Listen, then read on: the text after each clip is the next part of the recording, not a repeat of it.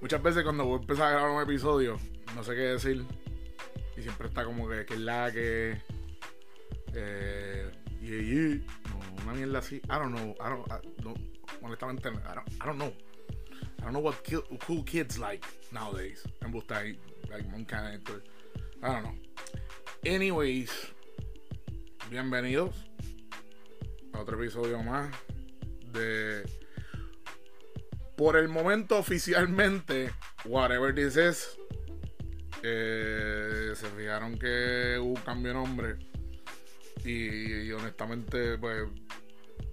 Fue algo que yo pensaba hacer porque sí me pues, estaba cool que el nombre era mi nombre por el momento. Pero quería un placeholder, quería algo un poquito más relacionado a- al podcast. Ah, tremendo, los perros empezaron, un perro empezó a ladrar a la distancia. Posiblemente el perro está como a dos millas de aquí, pero como vivo en un valle. Ah, qué bien, un perro empezó a ladrar. Nada, si lo escuchan, pues chilling, si no, pues whatever, no sé qué hacer. Bueno, este, pero nada, este. Era algo que yo naturalmente estaba haciendo porque honestamente no sé qué es esto. I, I don't know whatever this is. Este. Honestamente sí sé lo que es.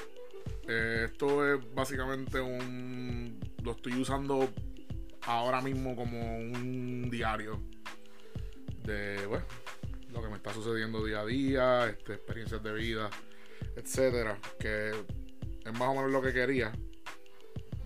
Así que nada, si todavía estás escuchando, te doy las gracias por tu tiempo. Tu tiempo es súper valioso. Tiempo que pudieras estar utilizando ahora mismo para, no sé, leer el bochinche de Willy con la esposa en el concierto de cultura que hubo en el weekend pasado. Lo, o lo puedo estar utilizando para leer los files del FBI que está pasando con Donald Trump y todo eso online. Yo no sé. Esos temas a mí, pues, whatever. Pero es lo que es lo que está ocurriendo así que, que me acuerde. Yo honestamente pues especialmente estos días no estoy tan pendiente a qué está ocurriendo. Me entero como orgánicamente por Facebook o lo que sea, pero eso de como que por lo menos en estos días de que sacar tiempo para leer noticias y eso pues no está ocurriendo, pero sí me enteré de eso. Bueno, que muchos papelones pasan en los conciertos últimamente. Pasó ese papelón los otros días. Antes, en el concierto que fui hace par de semanas atrás, pasó un papelón también con. Con una banda que se llama El Culto. Ay, en verdad, et- este podcast nunca va a hacerle eso. Lo voy a ver bien claro. No estoy para estar haciendo enemigos de gente más famosa que yo. Así que, anyway, estamos empezando, así que esa es la, también la, la flexibilidad que me brinda este espacio por el momento. Nada, cuando tenga 10.000 listeners por, por episodio, pues ahí me preocupo un poquito más. Eh, salió una serie nueva, no salió, no, salió recientemente, pero salió hace par de, yo creo como lleva como dos semanas, creo, una semana, que se llama The Sandman, basado en un cómic de DC. Que es un cómic que yo tengo, de hecho, tengo varios, varios, tengo varios issues, no sé cuántos tengo. Mi hermano mayor, Jeffrey, eh, cuando vivió en Puerto Rico para el. digo, él vivió en Puerto Rico varios años, pero hubo un- una época donde él vivió aquí en la isla. Desde el 95, creo que fue hasta el 97, o el 96 al 97, no me acuerdo cuándo fue. Pero él, pues, él, él- de hecho, él es la persona que me inculca a mí el arte de los comic books. Todos mis hermanos me han.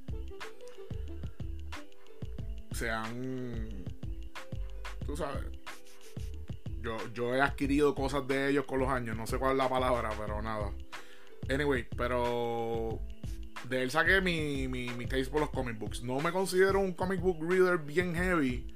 Pero me, me considero un poquito. I would say average, honestamente.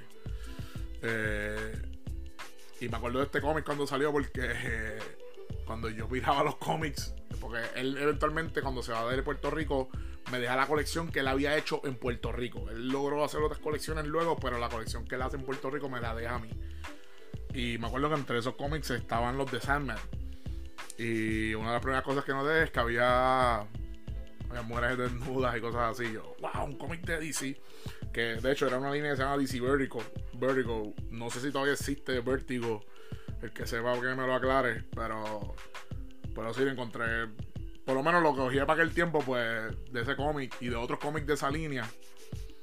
Eh, como que, wow, los cómics pueden ser de esta manera. Los cómics pueden ser oscuros y de terror y brutales, tú sabes. Porque para que ese tipo, antes de eso, pues para mí un cómic era este, X-Men, Spider-Man, tú sabes, este, los Avengers, Iron Man, whatever. Y. Y sí, estos cómics han tocado temas súper. Tú sabes, temas serios en el pasado. No me acuerdo cuándo fue que yo creo, creo y vuelvo y repito, a me estoy equivocando porque I'm going by memory este, déjame chequear rapidito. Yo me acuerdo que hubo un cómic. Este. Hubo. Mira, lo encontré. hubo una portada de, de un cómic que era de Green Lantern y Green Arrow, que era de DC, y era sobre las drogas. Este. El cómic se llamaba el, el Issue era, era un two-part anti-drug. Era, era, era una. Aparentemente era un arc de Green Lantern y Green Arrow. Y se llamaba en inglés No Birds Don't Fly. Y yo me acuerdo haber visto esta portada de mi niñez. Y era un tipo, pues, un junkie con droga y qué sé yo. Y sale Green Lantern en un lado y Green Arrow en otro lado. Y era como que, wow. Y esto era un cómic de DC. Eh, o sea, no, no, no entrando no entrando en la línea de DC Vertigo. Pero. Pero sí, como que estaba. ¿sabes? Volviendo a lo que estaba hablando hablar de Sandman, porque era bien curioso que había una línea de cómics que, que tocaban estos temas. Y ahora, como están las cosas, tú sabes. Series como Game of Thrones, The Voice. Pues ahora traen una serie como Sandman. Eh, Sandman. Este, les voy a, les voy a ser bien honesto. Traté, eh, vi los primeros dos episodios el viernes con una amiga mía. Y honestamente eh, no puedes verlo y hablar mierda porque estaba estaba en casa de esta estaba en casa de Eva, una amiga mía y nada, eran ella pues como que ha sido una de las personas que este revolú pues como que me ha, ayudado y ella me ayudó con lo del gato, me ayudado, ella más ella ha sido un súper apoyo en todo este proceso, ¿verdad? De estar desempleado y, y como eso pues puede afectar tu, tu salud mental porque imagínate uno que ya tiene que bregar con este tipo de cosas, depresión, ansiedad, es y después desempleado, pues se duplica y triplica el malestar. Pues ella como que me, había invitado, ven, ven para casa para comer pizza y que sí, ver series y televisión. Y, empezamos a ver eso y, los y vimos los primeros dos episodios y en verdad estábamos hablando mierda. Y fue como que, sí, esta serie no se puede ver hablando mierda. Esta serie es para verla, callado, cállate la boca, no hagas preguntas este, y estar bien pendiente. Eh, ayer, este episodio está saliendo hoy martes 16. Ayer vi el primer episodio, por lo menos llegué hasta la mitad, pero después me quedé dormido porque. Porque eso es lo que me ocurre a mí a veces. Especialmente, mano, ahora, entre que soy diabético y me dio COVID, yo creo que una de las cosas del non-COVID es que ahora sí me canso más. Y, mano, ahora puedo estar, si estoy en mi cama recostado viendo algo, me quedo dormido. De la nada. No sé si es la, honestamente no sé si es la edad, no sé si es el long COVID, no sé, no sé nada. Porque antes sí me pasaba esto, pero ahora me está pasando más a menudo. Pero por lo menos lo que vi de ese primer episodio, pues ahora sí lo entendí. y honestamente, la cinematografía, la fotografía, la, edición, este, está, está por encima. La iluminación está ridícula. Así que si no tienen nada que ver, le gusta estos temas fantasiosos, le gusta estos temas así bien bien chulos. Pues les recomiendo esa serie. Pero véanla, no la usen para. No la pongan y se pongan a fregar o a. Tienes que verla. O a lo mejor tienes más retentiva que yo y a lo mejor tienes esa habilidad. Así que si quieres hacerte unas costillas de huesa y empezar a hacer el arroz chino homemade, pues ya sabes que. Tira su madera. Que vaya, güey, si tú sabes hacer costillas de huesa homemade, eh, necesito que me tires un DM por Instagram o Facebook o algo porque yo necesito esa receta. Necesito esa receta de onda. Eh, eso fue el viernes. El sábado eh, fui, a las tiendas. Porque mi mamá cumple el 19. Y unas amigas mías, pues, me ofrecieron ayudarme para una compra, para comprar unos regalitos a mi mamá. Este, Bri y Mónica, las he mencionado en el pasado y ahora se van a emocionar porque las mencioné. Se pasan jodiéndome, me dicen, ay, Michael me menciona el podcast, somos famosas. Whatever. Mira, cool. Pero. Cuando las mencioné, como vuelvo y repito, cuando tengamos 10.000, 20.000 listeners, ahí es que. Ahí es que me van a tener que empezar a dar por ciento si les empiezan a obtener side deals de, este podcast. Pero por el momento está todo cool. Pues nada, este, me dijeron, mira, pues vamos a la tienda a comprarle qué sé yo.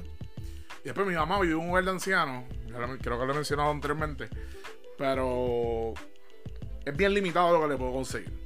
Mi mamá ahora mismo, años atrás, décadas atrás, dos décadas atrás, yo le regalaba libros a mi mamá. Mi mamá le encantaba leer. Especialmente si tenía que ver con el holocausto y la Segunda Guerra Mundial. No entiendo cómo una persona que vive en Puerto Rico está tan obsesionada con el holocausto y la Segunda Guerra Mundial. Ahora vamos a tener claro, ¿verdad? Y les explico. Mi mamá nació en Brooklyn. Mi mamá nació en New York en el 45. En 1945. Agosto 19 de 1945.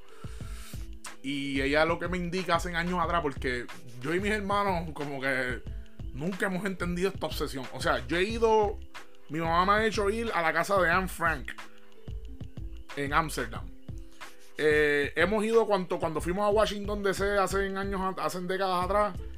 Fuimos a cuanto museo del holocausto y la segunda guerra mundial posible y habido y por haber. Y con todo eso, como que nunca hemos entendido. Y llegó un punto que paramos de entender y simplemente dijimos: ¿Sabes qué? Cada vez que hay que regalar algo, algo a mami, vamos a regalarle cosas de la historia de la Segunda Guerra Mundial y el Holocausto. De que mi hermano le regaló un libro que yo creo que el título es como que Nazi The Nazis, The Jews and the Holocaust. Yo creo que ese es el nombre del cabrón libro. Y mi mamá súper feliz. Y yo como que, no, we don't get it.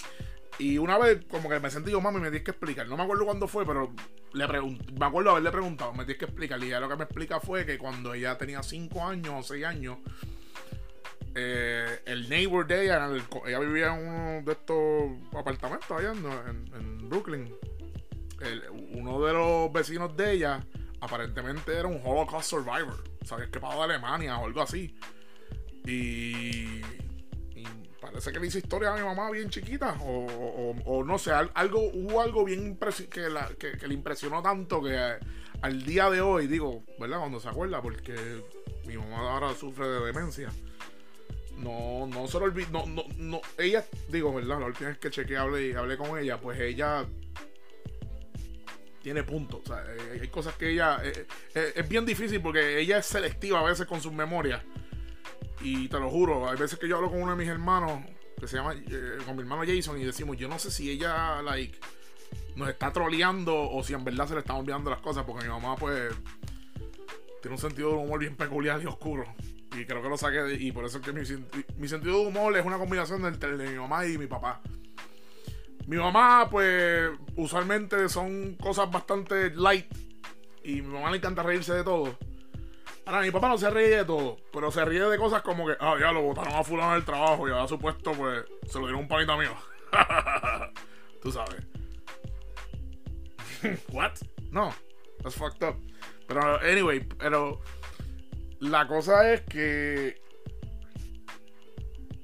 eso era antes. Antes, cualquier cosa de la Segunda Guerra Mundial, especialmente libros, era fácil regalarlo. Ahora no. Ahora, como ya vivo en un hogar de ancianos, pues hay unos límites y obviamente hay unas reglamentaciones. Este, y más con el COVID y todo lo demás. Llamo a la administradora el, mismo sábado, cuando estamos en el mall, y le pregunto qué le regalo. Y ella me dice: Mira, pues. Este. Comprarle splash y comprarle cositas de olor. Oh. Este, pues nada, y ok, pues dale. Y después cuando se lo mencionó a Bria Mónica, me dice, ah, pues vamos a Bat Body Works. yo, ok. Yo siempre confundo Bat and Body Works y Bed, eh, Bad and Beyond. Creo que se llama la tienda. Yo las confundo. Para mí, para mí es la misma tienda. Pero no, son dos tiendas diferentes. Eh, lo primero que me di cuenta cuando entramos a Bad and Body Works es que yo no sabía que existían tantos olores honestamente, yo no sabía que existían que si Salted Butterscotch, que si este Obviamente los clásicos, que si mint, lavanda, whatever. Pero después tenía, después como estamos llegando ahora para Halloween, ellos ya están poniendo las cositas de Halloween. So tenían un scent, un olor que era Vampire Blood. Eh, ¿Y what? What's that? ¿Qué es eso? O sea, la gente que está en estos temas, pues a lo mejor entiende. Y obviamente, pues yo imagino que tú puedes verificar que ella, a lo mejor lo hueles y eso, pero. O sea, yo apunto algunos de los olores. ¿Qué carajo es flano? Yo sé lo que es un flano, una flanera, las camisas tipo grunge, las camisas de cuadritos, tú sabes. Even flano, flano.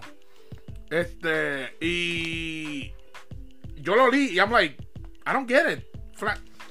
¿Qué carajo es cuddle weather? Cuddle weather. Clima de, de, de, de es tiempo de, de, acurrucarnos. How is that supposed to smell? Y si con la persona que te está acurrucando acaba de hacer un turno de 12 horas en el hospital, porque es enfermera, y tiene que estar pegando con vómito y olores bien locos. I'm not gonna color, color weather. No, fuck that shit. No sé. Anyway, este sitio es extremadamente confuso con su con sus nombres. Y de hecho, vamos a ver claro, sí tienen un montón de olores y cosas. Pero honestamente tienen como, I would say que they have like between 15 to 20 así de, de a ojo que yo miré. Y. like, ellos, ellos lo tienen en jabones, en champú, en, en, en, champú, yo creo, en vela, en spray, en splash, en olores para el carro, en atomizadores de esos que tú pegas en un enchufle para que suelte olor en la casa que si ellos tienen el spray aparte que tú puedes tirar, ¿para qué carajo necesitas O sea, es como que o lo tiro yo manualmente o soy súper vago y lo conecto en enchufle para que la casa lo haga por mí. Este, ¿qué más? Eh, lo tenían, yo creo que. creo que tenía hasta un scratch card, como que rap, I swear. Yo tuve que haber visto hasta fucking. Este, ah, de, de spray para hombres, colonias, perfume. Y todo huele lo mismo. O sea, si tú vas a Vampire. Si cogías Vampire Blood de crema de atomizador, de lo del carro, del jabón, del splash, olía igual. Olía igual. So, no sé, no, entiendo. Anyway, pero estas cosas pues las piden. Mi mamá le encanta, que es la realidad, porque a mi mamá le encantan las cosas dolor. So, nada, fuimos ahí, le compramos un par de cosas y después fuimos a. Fuimos a otra tienda porque tenía que conseguirle una bata porque me la habían pedido y le compré una bata. Y compramos una bata las chicas me ayudaron y, les agradezco. Ya, les agradecí en vivo, pues, en, privado y les agradezco aquí también en este episodio porque en verdad es frustrante, tú sabes, como que es el cumpleaños de tu mamá y estás desempleado y sí, la gente te está ayudando con...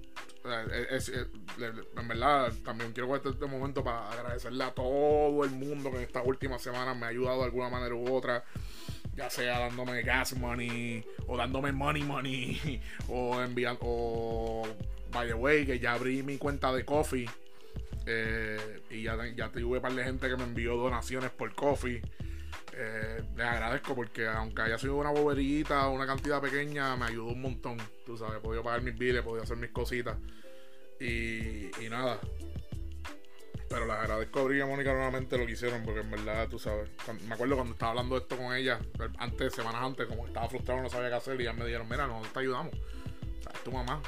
Bring Why wouldn't we do this? Este, así que les agradezco un millón. Este, eso fue el sábado. Después ese día fuimos a Cheesecake Factory. I had a carb overdose. Y después, como soy diabético, guess what happened? Eh, me acuerdo que llegué a casa y me quedé pegado. Me quedé súper pegado, me quedé súper pegado. Y me levanté como si hubiera ido a la playa, como por tres días corridos. Malestar, dolor en el lecho, pero cansado, explotado. Nada, evidentemente el azúcar me bajó y eso. Eso es gracias a la pompa de insulina. Pero eso fue el sábado. Vi la pelea de Sander este, el que me conoce sabe que me encanta el boxeo y ahora mismo en Puerto Rico hay varios prospectos, pero este niño ya no es un prospecto, este niño es... un niño ahí, hoy, tiene 19 años. Y si te conectas con un gancho de derecha, te va a poner a dormir como si tú tuvieras 68 años. Y eso fue lo que pasó el sábado. Tuvo un combate que ganó. Entiendo que ganó un título regional. A lo mejor estoy equivocado.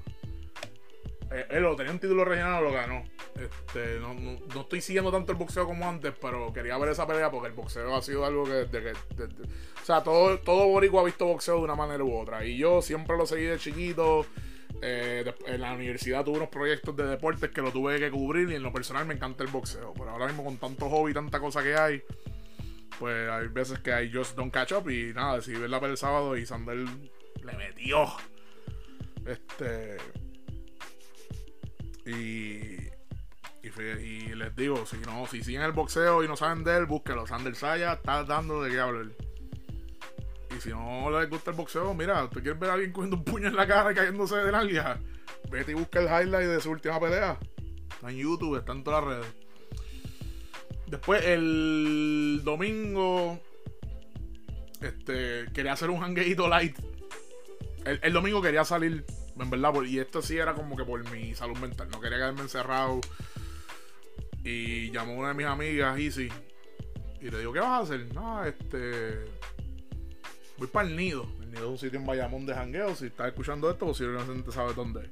Voy para el nido que hay algo. Yo, ah, pues dale, ¿a qué hora vas? Ah, como las 4. Y yo, ok. Después me da con Yo siempre cuando voy ahí en un sitio y no sé qué carajo es lo que está ocurriendo, yo busco el flyer. Busco, busco si hay un flyer en el Instagram o algo. Para ver si hay algo en ese día. Yo pensaba que era un domingo normal.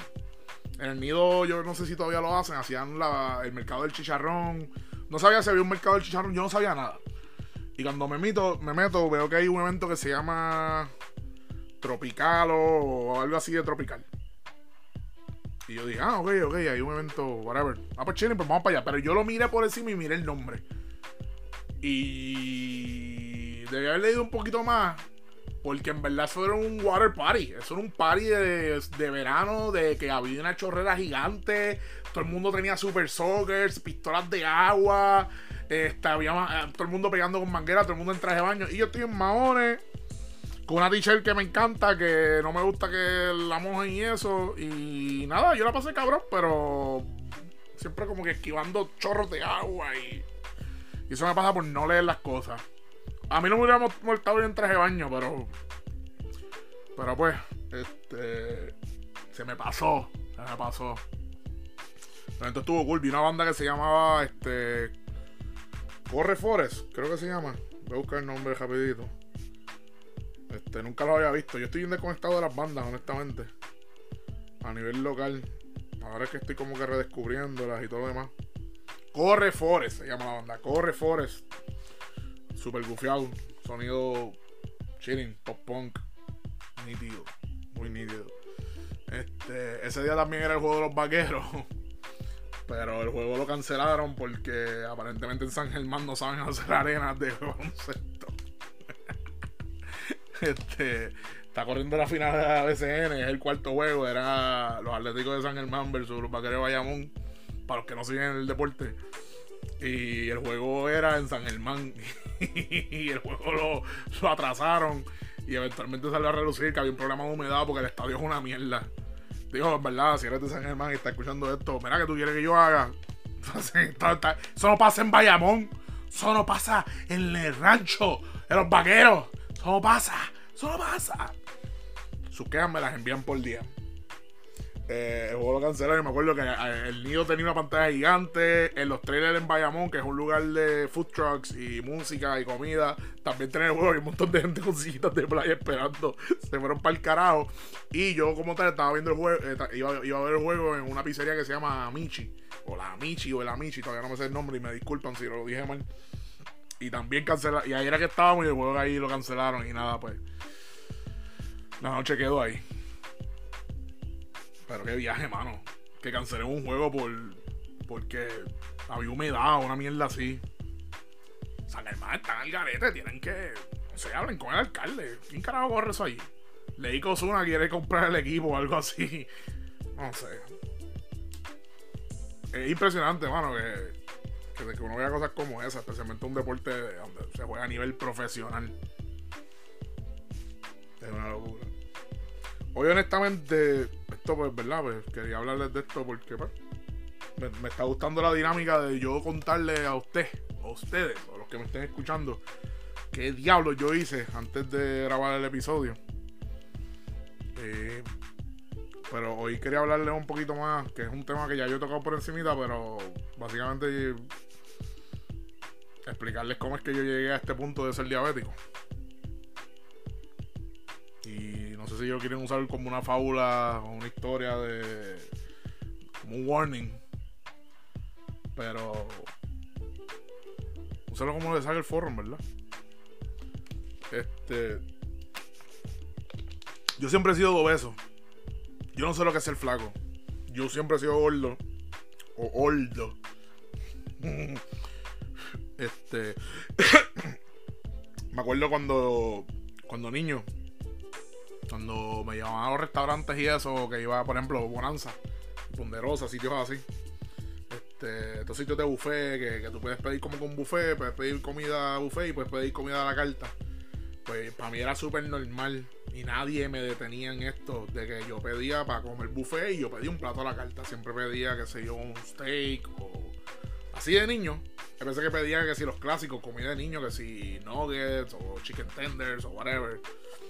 Pero yo me acuerdo cuando yo iba con mi familia, por buenos grupos de, ya, sea mi mamá y mi papá y yo, o, mi abuela y mis, mis, primos, grupos grandes de 10, 12 personas, íbamos a Bonanza y pedíamos comida y nos volvíamos locos y cogíamos como 6 mesas y yo venía y me terminaba mi comida. Y muchas veces adultos, adultos, no se terminaban su comida y siempre decían, dásela a Maikito, dásela a Maikito. Eh, la familia mía de padre me dice Maikito. No sé cómo ellos llegaron ahí. Y si me están escuchando los familiares, Aaron, ustedes son súper creativos. Yo no sé cómo ustedes llegaron a Maikito. Yo no sé ni cómo te escribes Maikito. Este, pero me llaman así. No, ya, ya eso, ya yo, yo fluyo con eso. Pero dásela a Maikito, dásela a Maikito. Y de momento yo estoy comiéndome cantitos de ribeye, cantitos de, porterhouse, cantitos de sirloins, cantitos de un rabo de langosta. Más la comida que yo me comí. O sea, yo era como un trash dispenser. Yo era, o sea, yo era como que, pues, dáselo a él. Y, y todo el mundo lo encontraba normal y y esto no es para dar una queja de mi familia que a lo mejor ellos enabled me. Se puede decir que sí. Pero esto sí me afectó porque, o sea, para mí, yo comía hasta que, desde que yo me acuerdo, yo, yo comía, yo comía hasta que me llenaba, desde que yo me acuerdo. Y me encantaban los dulces, me encantaban los carbohidratos, me encantaba el pan, me encanta el arroz, todavía, es una pelea. Este, bebía mucho refresco, me encantaba. El, el icy es una de mis bebidas favoritas. O sea, refresco congelado, triturado. ¿Qué? ¿A qué, ¿A qué dios griego se le ocurrió esto? ¿Y que, y qué? Que ahora en día está en Walgreens. Un Luna Farmacia. Donde lo que tú vas es a buscar productos, productos para la salud. Y tú vendes crack frío. ¿Qué? Porque eso es crack. O sea, los IC son crack. No hay break. Y esa es la única. la situación de los Icy es el único mundo donde para mí está bien que cuando te vienen, ¿de qué lo quieres? Del rojo. No strawberry ni cherry. No, no, no. Dame del rojo. No. No me des del de blueberry. No. Dame del de pitufo. ¿Qué? Están triturando pitufo para hacer esto. You know how fucked up that sounds? Tú sabes lo jodido. That's wrong. Pero anyway, yo, yo desde que me acuerdo como niño, o sea, yo siempre, yo, era de los que cuando tenía 12, 13 años me daba, me daba hambre. Y yo light, una comidita light, vení, me freía cuatro empanadillas de pizza. Nadie me decía nada. Este, otra cosa que yo no hacía, yo no desayunaba. Yo, yo desayunaba los fines de semana, yo creo. Pero, ¿qué pasa? No desayunaba. Esto era más, más, para tiempo de escuela. y esto continuó casi hasta la universidad. Yo no desayunaba. Y lo que hacía después era que me saltaba como un animal cuando llegaba a casa. Me servía un plato de siete pares y después terminaba de comerme eso y después no paraba de comer. Seguía comiendo. Tú sabes. Porque again, yo, yo comía hasta que me llenaba, hasta que me molestaba el estómago, hasta que me dolía. Así era que yo me sentía satisfecho. Este. Y, tampoco. Y lo del desayuno era. Porque a mí no me gustaba ir al baño en sitios públicos. Y yo no desayunaba y muchas veces no merendaba porque en la, escuela no se podía llevar una merienda en la lonchera, whatever. Yo muchas veces no desayunaba ni merendaba porque no quería ir al baño en, era, a la hora de escuela. Por eventos traumáticos que he tenido. Que uno de ellos fue en cuarto grado. Una vez este, estábamos en. Estaba en una clase. En el colegio que estaba, estaba en cuarto grado. Y. Y me dieron ganas ir al baño. Y como que. No me acuerdo qué era que estaba pasando. Que el profesor me dijo, no, ahora no, porque no puedes ir. Y yo, mira, tengo que ir al baño. Me estaba cagando encima. Mira, no. Y seguí, seguí. Y eventualmente seguí jodiendo. Y me dijo, sí, puedes ir al baño. Y salí corriendo y el baño estaba como a 20 metros de la puerta del salón. Y no llegué a tiempo. Y, pero llego al baño y puedo evacuar. Pero cuando miro el pantalón, una zona de desastre. Eh, esa escuela donde yo estaba tenía un cuido en las tardes. Y yo me quedaba en ese cuido. Y muchas veces lo que yo hacía era que me llevaba un pantalón corto o algo para. o unas tenis o algo para. Pues para para vestir un poco, porque lo podía hacer y, estar más, ¿sabes? Como una ropa más, suelta, no estar vestido con los pantalones de la escuela y la camisa de la escuela y zapatos. Y esa ropa yo la tenía y me acuerdo que eventualmente yo seguí gritando, y eventualmente viene alguien al baño, Michael, ¿qué tú haces? Todavía está en el baño. Y yo, mira que me hice encima. Y yo, oh, crap.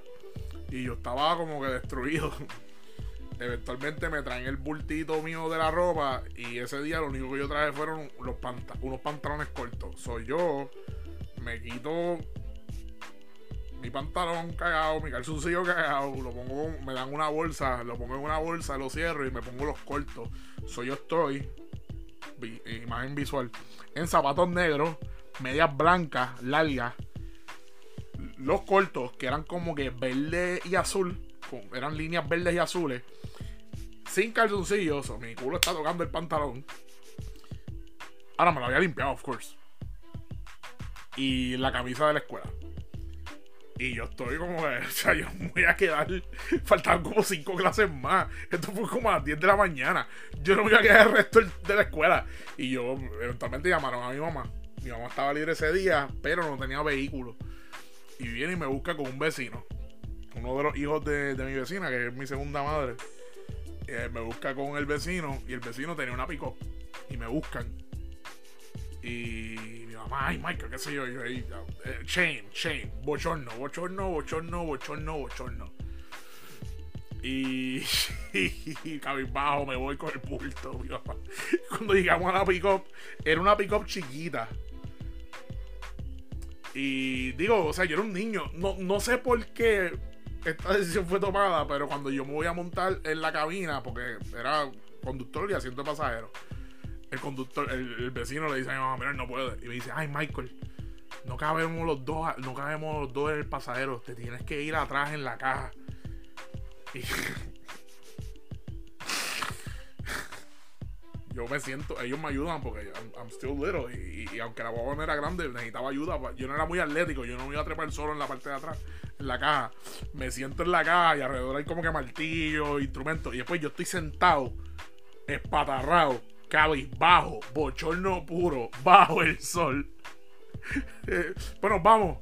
Se despiden de mí. Michael, nos vemos, eso pasa. Y yo cabizbajo, yo no hablé, yo no miraba a nadie. El la sale y arranca y yo lo que escucho, y yo miro así, y en una me da con mirar, y está toda mi clase, está todo el salón completo, hasta otros salones mirando por las ventanas, y todos gritan en unísono: ¡Adiós, Michael! Y despidiéndose así, como si yo fuera, como si yo fuera un soldado, yéndome a la guerra de Vietnam, en tren o en avión, una mierda así, parecía, yo, una cosa, y yo cabizbajo, cabizbajo. Y, adiós, bye. Están despidiendo así como un crucero. ¡Nos vemos! ¡Adiós! Yo, the fuck is going on? Esto lo de seguro no va a causarme un trauma. ¡Puñeta! So ya entienden por qué no me gustaba comerle por las mañanas. Anyway, todos estos hábitos horribles, pues los llevé a la universidad. En la universidad es que eventualmente empiezo a desayunar y a comer y eso, pero con todo y eso, yo no velaba lo que comía. Yo en verdad me metía, yo, tú sabes, a mí no me molestaba ser gordo, yo no era. Yo no, sí, tuve ese tiempo de acomplejado que no me atrevía a quitarme la camisa en sitios públicos y eso, pero eventualmente es como que fuck it, who cares. Y todo, y sabes, I don't, I don't care about those things. Conozco gente así y honestamente, pues, lo respeto. Pero a mí nunca, ¿sabes? Nunca. I don't care, tú sabes. Yo me quito, yo, no soy acomplejado con mi cuerpo. Me gustaría rebajar y eso, y tener un cuerpo diferente por razones de salud. O sea, si yo pudiera ser healthy y tener teta y chicho, perfecto, let's do it. Pero tú sabes, nunca he sido acomplejado y no, no, no, no o sea, no, yo nunca tuve, yo mientras estaba creciendo, nadie nunca tuvo una excusa, ni siquiera en educación física, cuando me cansaba y eso, por coger, o, me tardaba como que media hora en hacer la milla cuando estaba en la high. Yo nunca vi, yo nunca salió de mí, quiero rebajar. So, yo comía como me salía el forro en la universidad. Sí, ahora empecé a desayunar y eso, pero también estoy porque le perdí el miedo a cagar en sitios públicos y en que no fueran mi casa. Pero seguía comiendo. I didn't give a shit. I didn't give a shit eventualmente me graduó para el 2008 y y como para el 2010 más o menos creo que fue 2000 yo, yo diría como 2009 2010 no me acuerdo cuándo fue una vez voy al doctor y me dicen mira este tú eres, pre, prediabético tienes que empezar a ver pastillas para tu azúcar y yo ok sure whatever yo veía que mi mamá a ver un montón de pastillas para sus cosas y sus mierdas. O yo dije, whatever, here we go. Para mí era normal, como que, ok. Y me acuerdo que empecé con pastillas de azúcar y eventualmente me dan pastillas para la presión. Yo también estaba en reforma, que en la reforma me he fijado que les encantaba dar pastillas, más pasos tiempos. Cualquier, cualquier queja le daba una pastilla. Ellos ni chequeaban ni por si había que dar trabajo. Pues la cosa es que yo para mí eso era súper normal, yo comía como me salía el forro, la gente me decía, Michael, tienes que tener cuidado, yo, whatever. Yo me acuerdo que una vez estaba viendo un evento de UFC con unos panas míos y yo me bajé cuatro padrinos de Fanta, de todos los colores.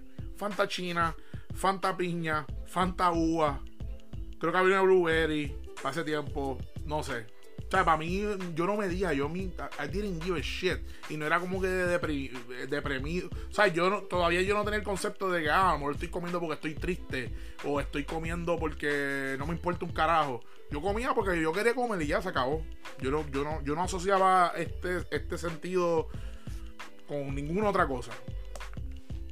Eventualmente, como para el 2012, eh, creo que fue en septiembre del 2012 yo estoy en mi casa y siento un malestar en la boca del estómago, como una gastritis, que no se me iba, intensificaba. Y me acuerdo que cuando a mí me daban cosas así, me daba con beber agua, como que para calmarlo. No, no, no iba direct, a, veces iba directamente un antiácido, pero bebía agua, como que para, para, para, tirar el agua fría al estómago. Es una jibarería, eso no funcionaba. Y yo sentía que este dolor escalaba, escalaba, escalaba, escalaba, escalaba. Y eventualmente yo no podía ni.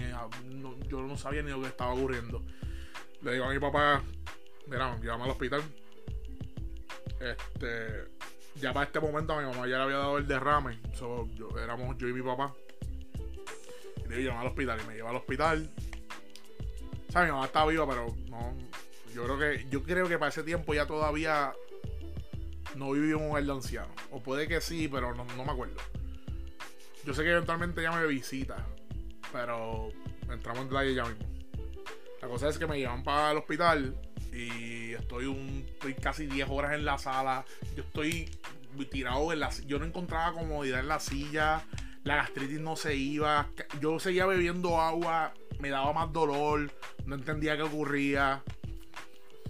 Eventualmente me atienden como me acuerdo que yo llegué al, al, hospital como a las 10, 11 de la mañana y me atendieron como a las 8 casi como que por fin me dicen, ven, tenemos los resultados de los laboratorios y todo eso.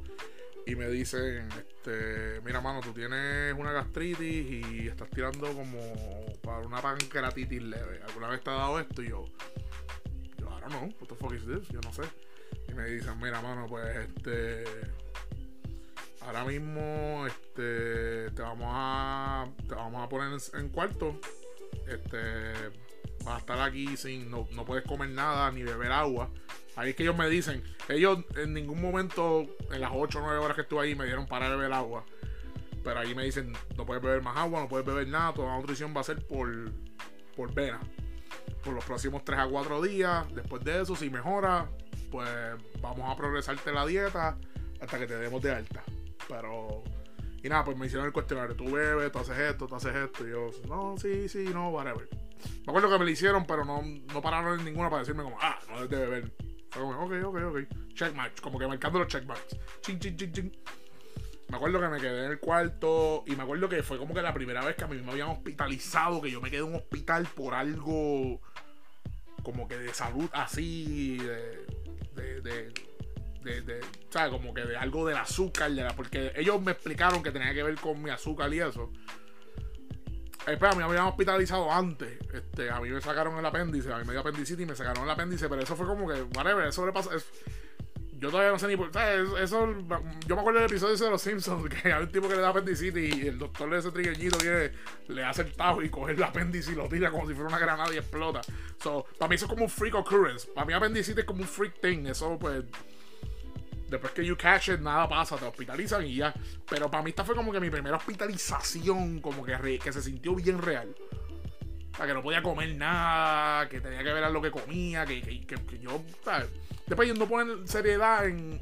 ¿sabes? Yo, yo como que no capté la seriedad de esto. Eventualmente me progresaba, yo estuve como cinco días, me progresaba la dieta bastante rápido, eventualmente me dieron de alta. Muchos para me visitaron, pero fue normal, todo el mundo sabe cómo es, Ana, pues esto lo pasó a Michael y qué sé yo. Después, yo me acuerdo que paré de beber como por seis meses, pero después volví a beber y business as usual, normal. Para abril del 2015, me acuerdo que fue como abril 1, me acuerdo que fue abril 1 del 2015, me da mi segunda pancreatitis. El día antes estaba Rulay. La gente todavía usa esa palabra, Rulay. No sé. Este, pero estaba al garete, estaba, me acuerdo que estaba en Señor Frogs, estaba bebiendo, después terminé en Isla Verde con eh, en el negocio de de un compañero de trabajo de, de un pana mío. Este y bebiendo, bebiendo, me acuerdo que había gente de, de guapa. Ah, ok, era, era el negocio de no si era de Francis Rosa o de Danilo, no me acuerdo. Era un, negocio de uno de ellos. Es un pana que se llama Joel que trabaja en Guapa.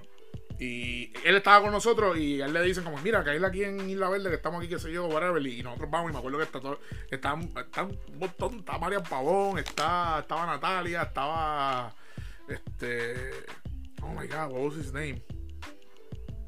Anyway, había, eh, eh, estaba como que todo ese cruz de actores y comediantes.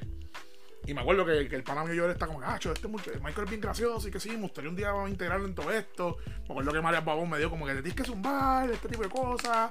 Eh, lo que está, o sea, como que todo el mundo estaba halagándome y eso. Y al otro día, por poco muero. Tú sabes, yo tuve como una noche bien gufiada y para el otro día, eh, vamos a tratar de no morir hoy. Y me dio mi segunda pancreatitis. Y me acuerdo cuando me levantó ese día, yo no dormí, yo estuve todo el día bebiendo agua para sentir el malestar de beber agua y me acuerdo que me levanté devolviendo. La primera vez que me dio pancreatitis yo no devolví. Esta vez yo devolví como un campeón. O sea, yo era ahí vomitando y llegó un punto que ya yo no podía, yo vomitaba y no salía nada. Y papá viene y como que estaba mi papá otra vez y me dijo, pues estamos para el hospital. Y me iba para el hospital. Y, nada, lo mismo, estuve en casa. Me acuerdo que, me acuerdo que fue la primera vez que me dieron morfina en mi vida. Y vomité con todo eso. No sé si fue por lo fuerte de la morfina o no sé si, si lo que estaba ocurriendo era tan horrible que, que la morfina no iba a ser un carajo. Eventualmente me lo dicen, mira, alguna vez tú has sufrido pancreatitis? Y yo, oh no, this shit again. Y me dicen, mira, pues tienes pancreatitis, tienes una pancreatitis severa. Este. Y me hicieron todas las preguntas esta vez, pero esta vez yo escuché. Me dijeron, ¿tú bebes? Y yo, sí. Y me dicen, ¿qué tú llamas beber? Yo, social. ¿Qué es social para ti? Y yo, bueno, estaba bebiendo ayer. Antes de ayer estaba en jangueo, estaba bebiendo. Fíjate, hace cuatro días atrás también estaba bebiendo. Tú sabes que yo, yo veo todos los días. y, el, y el doctor viene y me dice, que tener cuidado, caballito. Este, este tipo de cosas, tienes que cuidarte. Se te va a caer el pipí. Y yo lo miré cuando el doctor viene y me dice eso. Me acuerdo que mi papá estaba como que al otro lado de. O sea, donde yo estoy sentado, el, el doctor está como. El doctor estaba como que al frente mío en la camilla. Y mi papá estaba a mi lado derecho. Y yo miro al doctor y yo miro a mi papá y yo. Este cabrón, un profesional de la salud. Que tuvo que hacer el juramento hipocrático, whatever que leyó libros por años para llegar a donde está, que tuvo que estudiar, que se tuvo que quemar las pestañas, me acaba de decir que se me va a caer el pipí así, súper nonchalant. al frente de mi pai. Mi pai está esperando nietos de mí, o ahora no que él, o que por lo menos que meta mano y chichi y preñe gente por ahí, que me busque Dios con Asume. Y tú acabas de decir que se me va a caer el pipí. What the fuck's wrong with you, my guy? Este, y nada, yo me quedé como que, wow, ahí, te escucha cuando te dicen se te va a caer el pipí. Y después lo que no tampoco ahí claro era si, como que espérate, se va a caer el pipí, pero como que se me va a desintegrar, se va a convertir en polvo, voy a tener mi mahón y voy a tener mi pantalón y de momento voy a sentir algo así cayéndose como que por el crush, así, dando como que bajando así por las rodillas, de momento, ¡pum! por debajo así, por el lado de la media, por debajo del pantalón, ¡pum! se me cae el pipí y lo tengo como recoger. Digo, mira, mi pipí se me cayó. Tú sabes. Anyway, pero me acuerdo que ahí Listen y me dijo, tienes que parar de beber, tienes que parar de beber, eso se convierte en azúcar, tienes que darle suave con las azúcares, pero mayormente tienes que parar de beber. Porque te está, te está fastidiando el páncreas. Todo este shock te está debilitando el páncreas y eventualmente si tu páncreas sigue en shock, el, páncreas es súper importante, este, te puedes quedar pues, ahora mismo estás prediabético y si no te comportas te vas a convertir en un full blown diabetic. Y yo, ok. Y yo, pues voy para cuarto. Y me dice, no, no vas para cuarto. Tú vas para intensivo. Porque todavía tú estás en los red zone. En algún, si, si tus enzimas no se controlan, o una serie de cosas aquí que estamos mirando en tus laboratorios, te tenemos que abrir aquí como avellana. Te tenemos que hacer la sonrisa de lado a lado en el estómago. Y me acuerdo que hizo el gesto con la mano, como, como el smiley face. Y yo hice, ok, ahí, ahí tú escuchas, ahí te escuchas bien, cabrón. Este, y me acuerdo que yo estuve alrededor de nueve días en intensivo, yo creo que yo estuve. Y yo no recomiendo eso a nadie. A nadie. Yo estuve los primeros cinco o seis días, yo no sabía ni cuándo era de día ni cuándo era de noche. A mí me tenían que ayudar para ir al baño. Este, a mí me daban baño. Este. Y yo, y yo parecía Doctor Octopus yo tenía líneas en todo, o sea, yo, estaba pinchado en todo, en mis dos brazos. Yo no podía moverme sin quedarme en tango de un cable. Eh, yo tenía que usar pañales. Porque yo me cagaba encima, without a warning. O sea, mi, cuerpo estaba en, en emergency. Mi, mi, cuerpo estaba en full blown crazy mode. Y by the way, cuando a mí me di. Porque me acuerdo que cuando me dan. Cuando me meten en intensivo. Como que no me tocan por dos o tres días. no me bañaron. Yo estuve como dos o tres días sin bañarme. Sí, si me defecaba o algo, pues me limpiaban y eso. Pero yo me acuerdo que yo estuve la camisa con la que yo llegué. Yo la tuve puesta como dos o tres días. Porque yo no se atreven ni a tocarme. Eventualmente hablar con mi papá, con familiares míos y empiezan y dicen, mira, tienes que llevarle pañales, tienes que llevar, ¿sabes? Tienes que llevarle cosas, tienes que para que lo bañen. Y me acuerdo la primera vez que me bañaron, como que cuando me dicen que me van a bañar, yo había visto, yo, pues, yo cabrón al fin, ya yo había empezado a mirar a las enfermeras yo dije, ay, hay para enfermera aquí que yo no sé, pero nada, le voy a sacar algo de esto, voy a crear una memoria, un core memory, voy a crear un core memory de esto. Este, vamos mucho agua. dije, vamos a crear un core memory de esto. Mira, mi hermano. Esa gente te trata como si tú no fueras nadie. Como si tú, como si tú fueras silly party. Yo me acuerdo que la primera vez que me dieron un baño, llegaron, la, llegaron, yo ya escuchaba a las enfermeras hablando. Y, y las escucho y, y, la- y escucho que están hablando de cosas del trabajo. Y están como que, mira, pero es que no me pagaron el overtime. Y, se escucha de lejos a cerca. Y digo, ¿el overtime no te lo pagaron? Sí. Como 15 horas overtime al turno y, no me lo han pagado. Pero tú chequeaste tu horario. No, pero es que sí. yo- Y siguen hablando y yo momento me, me, me mueven la cortina y veo las dos enfermeras. Una era una milfa. Una era una milf. Y la otra, pues, era una doñita, pero. Whatever. Y yo, como, yeah, core memory, core memory. Esto, esto, esto es información que yo voy usar cuando me den de alta. este. Y papá, esas mujeres siguieron hablando de todo esto. Me quitan la ropa. Me desconectan.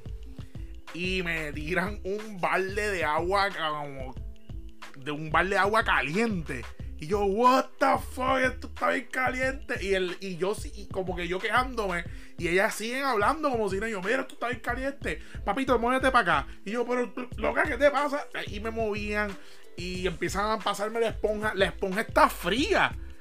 No entendía qué carajo. eh, O sea, esto era. Yo me imagino que esto era lo que hacían eh, para sacar la información eh, a todos estos terroristas en el waterboarding, en, en- para lo de Afganistán, para lo de ISIS. A mí me trataron como si yo tuviera secretos de gobierno y esta gente fueran empleados federales de la CIA, una mierda así. Y, y, y cuando llegó el momento de limpiar, you know, el, el niño, Tacho lo agarraron y no mercy, empezaron a, lo empezaron a estirar y yo, loca, pero qué carajo tú estás ahí, no mercy, y me metían la esponja así debajo de las bolas y yo estaba fría. Mira, cuando el, el, whole, el whole ordeal duró como 5 minutos y al final yo estaba como que con los cables, con todos los cables de las venas puestos, limpio, olía espectacular. Pero yo estoy con una bata que ellos me pusieron como al revés, con la espalda expuesta para. La espalda la tenía como quien dice abierta. En mis, en mis pañales. Y yo mirando para el techo como que. Señor. No, señor, por favor, que no, no termine así. Tú no puedes hacerme esto. Y eso duró como 5 o 6 días más. Que me acuerdo. Y mira, vamos a ver claro, o sea, yo soy un hombre y, y hay enfermeros, hay hombres. Que me acuerdo cuando mi primer hombre tocó a bañarme, yo no estaba, yo estaba mira, mano, en verdad, I don't care. Tócame, que se joda, que digan lo que digan, I, I don't care. Y el tipo, y me acuerdo que fue el más amable de todos. Y esta es la parte que les digo que estoy enamorado de ese enfermero embustero. este, pero sí, fue, fue- fueron nueve días horribles. By the way, todo esto, las visitas eran bien limitadas. O fue gente a visitarme. Me acuerdo que me visitó, me visitaron un par de personas. Pero eran visitas bien limitadas. Porque esto es intensivo. O sea, yo estoy con gente que les hicieron operación de corazón abierto. Yo estoy con gente que tuvieron choques que están entubados, en coma. O sea, yo estoy un o yo, yo estoy cayendo en tiempo lo horrible del sitio donde yo estoy. Eh, y no he comido, como yo no comí como en 5 o 6 días. Eventualmente empiezan a darme líquidos. Y me progresan la dieta a majado. Eventualmente me suben a cuarto. Ya en el cuarto pues puedo ver televisión. Me acuerdo que ya podía. Tenía, ya tenía un smartphone para ese tiempo y me acuerdo, me acuerdo que me puse a jugar Dragon Quest. No me acuerdo, yo tenía una fiebre de Dragon Quest porque empezaron, los habían empezado a sacar. Dragon Quest son unos RPG que salieron en consola y ahora como es la fiebre, no es algo nuevo, empezaron a hacer los remakes a, celulares, porque estos eran juegos sencillos, juegos de 16 bits, 8 bits, los empezaron a hacer remakes a celulares. Y me acuerdo que Dragon Quest lo habían sacado para, para iPhone y Android también creo. Y, y lo cool era que lo podías jugar con una mano. Y como yo estoy todo enchuflado, con cables y mierdas, pues era súper cómodo porque yo con la mano libre pues jugaba el juego. Yo creo que era el. Creo que estaba jugando el 3, si no me equivoco. Pues yo terminé el 1, el 2. que- Creo que terminé bajando como 4 o 5 de ellos en, smartphone. Pero estaba jugando el 3, si no me equivoco. Y creo que lo terminé en el hospital y todo. Y, y, la gente fue visitándome. Me acuerdo que hubieron para que me trajeron un calzoncillo. Y fíjate, mira el calzoncillo sexy que te trae, cabrón. Y yo, pero a la misma vez, como que, o sea, cuando me dan de alta, habían pasado ya como 14 días. Y yo me quedé como que, mano, yo no quiero volver a pasar por esto. este, vamos a meter mano. Y me acuerdo que paré de beber. Y esta vez fue fulminante. Y pues empecé a ver mi dieta, perdí peso. Tuve, tuve, tuve unos años bastante. bastante estables. Ahora lo que me di de cuenta. Cuando. Porque aquí sí que paré de beber. Porque las primeras veces que yo paraba de beber me quitaba por 3 o 4 meses y volví otra vez. Pasaba algo y volvía. Pero esta vez yo me quité de beber y me acuerdo que como a los 6 o 7 meses de yo parar de beber, ahí es que yo empiezo a sentir las ansiedades. Ahí es que yo empiezo a reconocer que sufro de ansiedad. Porque yo decía, mano, no sé qué carajo me pasa, salgo del trabajo y lo que quiero es llorar. Y a veces que siento que me voy a morir. Y, y lo hablaba con amistad y lo hablaba con gente. Y me acuerdo que una amiga mía me dijo, Michael, tienes que ir a un terapista. Tienes que ir a un terapista porque ponlo de, ponte a pensar. Tú bebías con cojones. La muerte tú no lo sabías, pero subconscientemente tú estabas bebiendo porque así es que tú bregas con tu estrés y con tu ansiedad. Y ahora no lo estás haciendo y ahora tienes que confrontarlo de cara. Así que tienes que. O, lo confrontas así, y, o si no puedes, pues vas a tener que buscar ayuda profesional. Y me acuerdo ahí fue que empecé a buscar ayuda profesional. Para eso del 2016, yo creo que fue, o el mismo 2015. Creo que fue como que esos mismos 6, 7 meses, yo creo que fue como para noviembre de ese año. Fue que fui a terapia por primera vez. Que me acuerdo que fui a un programa de centro médico fue una amiga mía que me lo recomendó, este, se llama María Jusino, hace tiempo no la veo. Si me estás escuchando, gracias, porque en ese momento siento que me salvaste en la vida. Este, buscar terapia en ese momento fue clave para mí. Y, ahí pues empiezo a trabajar. De ahí, de en ese momento en adelante, pues ahí, ahí yo empiezo a entender que todo lo que yo hacía de niño, todo lo que yo hacía de adulto, la beberata, comer como un animal, este, era simplemente que, pues, así era como yo bregaba con un problema. Porque comía muchas veces cuando estaba aburrido. O sea, que no sabía cómo descargar mis energías, no sabía lo que era tener un hobby saludable. Qué sé yo, jugar deporte o algo así. Sí, tenía los videojuegos, sí, me gustaba ver series. Pero en la que no estaba haciendo eso, estaba comiendo y jodiendo y whatever. Este. En el trabajo, cuando salí del trabajo, estaba estresado, que hacía beber como un hijo de puta. Estaba no poder en la universidad cuando bregaba con mi estrés de los exámenes y todas las cosas, y los proyectos y las tesis. Me voy a graduar, no me voy a graduar, ¿qué está pasando? Voy a estudiar, no voy a estudiar. Yo me quito un semestre una vez. Y qué es lo que hacía cuando venían todos estos pensamientos. Bebía como un cabrón. Y ahora no tengo, no tenía ese vaqueo.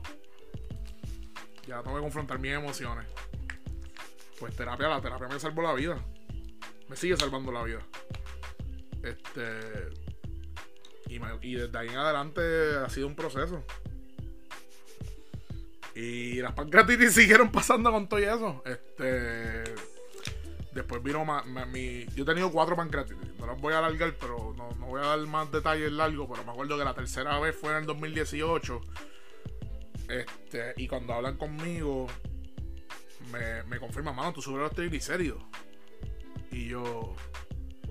Ok. Este, ¿Y qué significa esto? Ah, que tú te pones las pastillas. ¿Qué pastillas tú bebes? Y cuando yo les digo las pastillas que bebo, ellos me dicen, ok, ¿y esta pastilla estás bebiendo actualmente? Y yo, no, porque no tengo chavos, porque ahora mismo, pues, por lo de María, no he podido bregar con el plan, no la estoy pagando, se me hace difícil. Me dijeron, tú tenías que beber esa pastilla. Porque una, cuando María pasa, pues, yo estaba desempleado, tenía unos ahorros y era bien piquido en lo que gastaba los chavos. Y el medicamento no era una de esas cosas. Yo bebía como los medicamentos que me cubrían los planes y lo que tenía, pero ese medicamento pues no quería seguir gastando porque no tenía dinero y me dio otra pancreatitis. Y ahí pues como que empezó a seguir, ya que eh, sigo trabajando y eso, pero...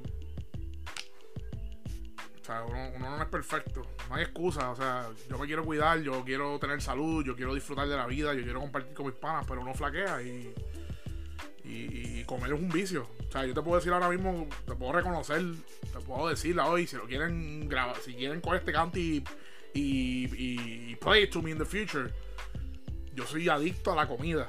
Yo sé reconocer que soy, que tengo una adicción a la comida. Que la comida fue mi gancho y ha sido mi gancho cada vez que me pongo triste, que me da ansiedad. Todavía lo es. Lo que pasa es que ahora soy más self-conscious y como que en vez de meterme el plato de arroz gigantesco, yo peso el arroz. Y mido cuántos gramos tengo, porque ahora tengo una báscula y una pesa. Y mido las cosas y. Pero la comida es un vicio. La gente se le da vicio de a la sal, vicio de las de perico, de cocaína, yo tengo vicio de comida. Y ahora mismo yo vivo en un lugar donde una persona pues, no lo hace de maldad, pero le gusta comer sweets. Y hay veces que yo miro a la cena y veo galletas Oreo, y veo galletas chips ahoy, o miro a la nevera y veo un cantito de bizcocho, o veo un flan, o veo algo. Y, a veces, ahora se me hace más fácil porque sé lo, lo, crítica que está mi salud. Reconozco que estoy en un punto clave de mi vida. Que si no hago los ajustes que tengo que hacer, posiblemente yo no dure más de 5 años o 10 años.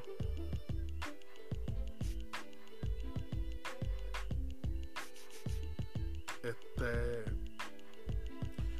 Y, y, se me hace difícil. Y la persona, pues tampoco quiero denegarle que pare de comer sus cosas. Es una conversación que debería tener. Si, si me preocupa esto de verdad. Y me preocupa, pero. Después viene esa parte de la depresión y la ansiedad que tú no quieres molestar a nadie, que tú no quieres ser molestar a nadie. Ahora mismo mi plan es buscar mi propio espacio. Yo tengo una casa de dos pisos, la casa es mía. Yo me voy a mudar al piso de abajo. Eh, ahora mismo se están moviendo las cosas. Tuve una entrevista, tuve mi segunda entrevista de trabajo de un puesto que posiblemente espero que me llamen esta semana. También tengo una entrevista el jueves para otro puesto. Things are looking good. Things are looking really good. Y tengo metas. Y mis metas van a ser ahorrar dinero para mudarme al espacio de abajo, para dividir el espacio. Le he dicho a mucha gente que es porque no soporto a esta persona. Mi papá, ya, lo voy a decir este, que no soporto a esta persona, que esta persona vive de una manera que a mí me incomoda. Pero la realidad es que, que no quiero seguir viendo cómo él compra comida y cómo él la pone y yo la veo y, no quiero tener esta discusión y pienso que tener el espacio separado sería lo ideal en este momento para él, para mí, para mi salud, para yo poder seguir compartiendo con mis panas, para ver los hijos de mis panas, para crecer, para lograr mis metas. Y... Tú sabes. Cuando me da mi cuánto. No terminado la historia de la pancreatitis. Básicamente me fui en, una, en un rant ahora mismo. Eh, cuando me da mi cuarta pancreatitis en el 2020, me dio en medio de la pandemia. Esta fue como un deadly. Porque no estuve tanto tiempo hospitalizado, estuve como cinco días. Este. Y me acuerdo que por lo de la pandemia y eso me tuvieron que poner en intensivo. Y esta vez no fue por lo crítico de la pancreatitis. Ahora, esta fue la pancreatitis clave, una de las pancreatitis clave que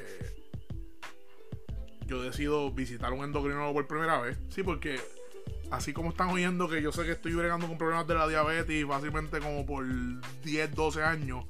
Hacen dos años atrás que yo decido por primera vez visitar al especialista que brega con todo esto, que es el endocrinólogo. Y cuando voy al endocrinólogo, chico joven, tiene un año menos que yo. Se llama Alex, Alex González. Este, en Santurce. Su oficina es en Santurce. Y me acuerdo cuando, porque me lo refieren, me lo refiere el, el gastroenterólogo que me está atendiendo en el hospital. Me dice, te voy a referir al mejor endocrinólogo de Puerto Rico. Y me refiere a Alex González. Y me acuerdo que en la cita, en la primera, cuando estamos hablando, y me dice, caballito, tú eres joven. Carlos se pasa diciéndome caballito whatever, si él quiere vivir en el 2001 o en el 2000, ¿sabes? En el 99, pues bien por él, caballito, caballito, caballito, caballito, tienes que meter mano, caballito, tú eres joven, caballito. Yo, yo prefiero que tú me digas cabrón, mano. Y yo creo que una vez se lo dije, pues está bien, cabrón. y el tipo super a fuego. Hace tiempo no lo veo, me he descuidado con eso. Pero él, es el que me recomienda la pompa de insulina. Me dice, Caballito, ¿por qué no te ponemos una pompa de insulina? Yo, había, yo he trabajado en plan médico anteriormente y yo sé lo que es una pompa de insulina, pero siempre he pensado que eso es cosa para viejos, eh, personas de Medicare y todo eso. O gente con problemas renales, eh, gente con problemas reales avanzados. Y él me lo recomienda y yo, pero eso no vale caro. Dice, muchachos, usted lo cubre tu plan. Y me acuerdo que chequea, ¿cuál es el plan de Michael? ¿Qué forma? hecho, ¿qué forma lo cubre? Para el 2020, Reforma pasó pasaron una ley en el gobierno donde ahora las pompas de insulina son reconocidas como médicamente necesarias. Cuando algo es médicamente necesario en planes médicos, el plan te lo tiene que cubrir. No hay break. Si un plan considera algo que no es médicamente necesario, no te lo va a cubrir. Muchas veces tienes que cambiarte de plan a conseguir uno que lo cubra, que posiblemente vas a tener que pagar más. O apelarlo y muchas veces no vas a ganar. Pero el ya esto era el gobierno, la reforma de salud está cubriendo el plan. está cubriendo el equipo. Y me acuerdo que me lo aprobaron, tuve que aprender a contar carbohidratos. O sea, esto no es fácil. Esto la gente le ve la pompa y ve todos los gadgets que yo uso ahora y se creen que eso fue plug and play y vámonos. Este, yo tuve que educarme a aprender a contar carbohidratos, a aprender a hacer. o sea, tuve que educarme en un montón de cosas que me han ayudado grandemente. Sí, tengo mis días, todavía como como una normal a veces, cuando me atacan los problemas. Este, pero ahora lo mido, es bien loco.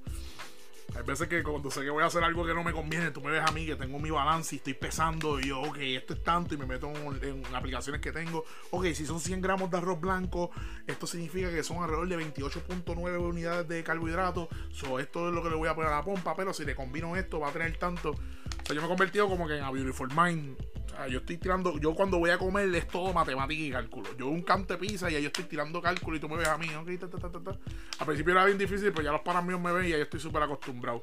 Y de hecho, todo eso yo tenía que ponérselo a la pompa directamente. Esta pompa se conecta con una aplicación en el celular.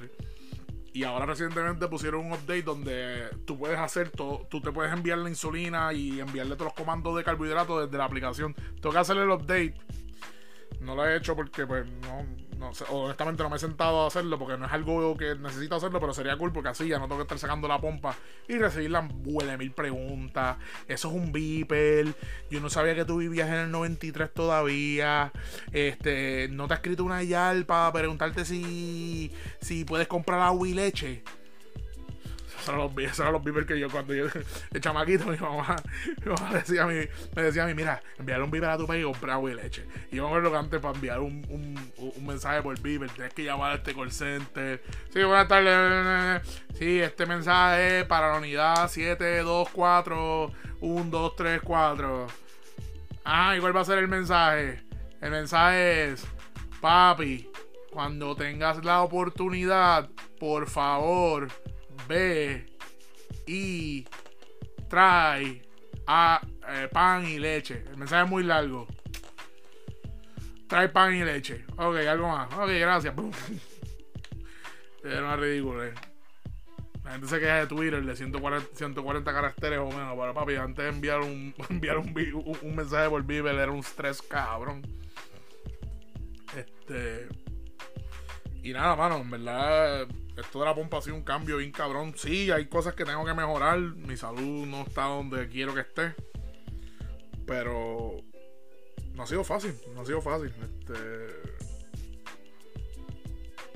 con todo y eso que con los años, pues he tenido, he, desarrollado técnicas para poder bregar con mi ansiedad y mi depresión. Y bebo medicamentos para los imbalances químicos. Porque muchas, o sea, hay gente que le tiene que tiene este estigma con los medicamentos y ahora pues las cosas han mejorado y eso, pero muchas veces los medicamentos son necesarios. ¿Es eso o, hacer lo que hacía antes, que era beber como un cabrón? De hecho, la pompa pues me ha dado más flexibilidad con mi azúcar porque ahora pues me puedo dar, si no lo sabía, te está entrando ahora, me doy mi palito de vez en cuando, me doy mi cerveza, pero tú me ves a mí que estoy mirando la cerveza y si lo que dice los carbohidratos, tú me ves a mí apuntándolo en la pompa y ta, ta, ta, ta y no veo como antes, obviamente, pero pues lo uso, pues, si es una actividad celebratoria, si es que, que lo amerite, básicamente que lo amerite, pero ya yo no vuelvo a esos años donde yo me cogía turca. Me he picado, me he picado, no les miento, pero no puedo volver, no puedo volver a esos tiempos, tengo que tengo que seguir metiendo mano con mi salud porque honestamente ya yo no quiero otra pancreatitis. Y de hecho yo creo que yo no sobrevivo a otra. No quiero ser súper críptico, pero... I'm tired of that. Y, y, muchas veces pues en esta cultura, especialmente de las redes sociales, que ahora la gente viene y cuando está en el hospital sube fotos de, oh, estoy en el hospital y qué sé yo. Pues yo me acuerdo que las, las primeras pancreatitis, pues yo era de esos charros que hacía eso, la primera y la segunda. Pero después de la tercera me nada porque yo decía, como carajo yo estoy aquí otra vez. ¿Qué carajo yo hago en este hospital otra vez? O sea, que yo hago aquí, puñeta. Se supone que yo recibí este mensaje hace años atrás. Que esto me va a matar a mí. Y que yo hago aquí todavía. Y, muchas veces me pensaba, no sé si era una realidad, pero me sentía como que, ah, mano, mis amigos me tienen que estar juzgando. Tuve amigos que me juzgaron. Como, ah, mano, tú no te respetas. you're not doing the work. Y no los culpo, en verdad, porque me imagino que lo. Entiendo que lo decían de un lado, como que de tough love, como que de. de Mano, cabrón, ¿sabes? Si tú eres un ser tan especial, ¿por qué te estás matando de esta manera? Y. Es bien un proceso, ha sido un proceso. Ha sido un proceso y. Y nada. Este, estamos aquí, estamos vivos, knock wood. Este. Y vamos a seguir. Espero que esta semana tenga buenas noticias con esos trabajitos. Anyone. Este, se, se, ven buenos trabajos, honestamente. Cualquiera de los dos que se dé. Y si no se dan, seguimos buscando trabajo. Y seguimos, y seguimos, seguimos, y seguimos, y seguimos, y no paramos, y seguimos. Porque si paramos, nos quitamos. Y no estamos para eso. Así que. Este, yo creo que esto ha sido todo por hoy. Ya, este es el episodio más largo que yo he hecho. este, esto ha sido todo por hoy. Espero que les haya gustado el contenido. Espero que, se, que les haya servido de algo, aunque sea para pasar el tiempo. Este. Si es la primera vez que me escuchas, tengo varios episodios. Si, si, por alguna razón llegaste aquí y no me has visto en mis redes, me puedes buscar en Instagram. Aparezco como Mike Cars 25 M-I-K-E-C-A-R-S 25 en confianza, me puedes escribir, me puedes enviar mensajes, ahí puedes encontrar mis links que aparecen también en Facebook. Eh, mis links, puedes también tener acceso a mi cuenta de Coffee. Si me quieres pagar un cafecito para apoyarme en este endeavor, si te entretiene el contenido, si te llena el contenido, si estás harto del contenido y simplemente me quieres pagar dinero para que no vuelva a grabar más nada, pues en confianza puedes entrar a mi página de Coffee, el link está en Instagram y en Facebook también. Eh, y ahí pues me puedes hacer tu donación si quieres. La puedes setear para que sea una one-time donation. Puedes setearlo para que sea una donación mensual de una cantidad.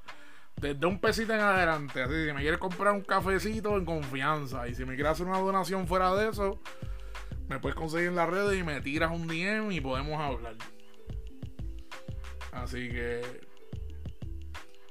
gracias por tu tiempo, gracias por todo, les agradezco, espero que hayan disfrutado. Pásenla cabrones. Peace out.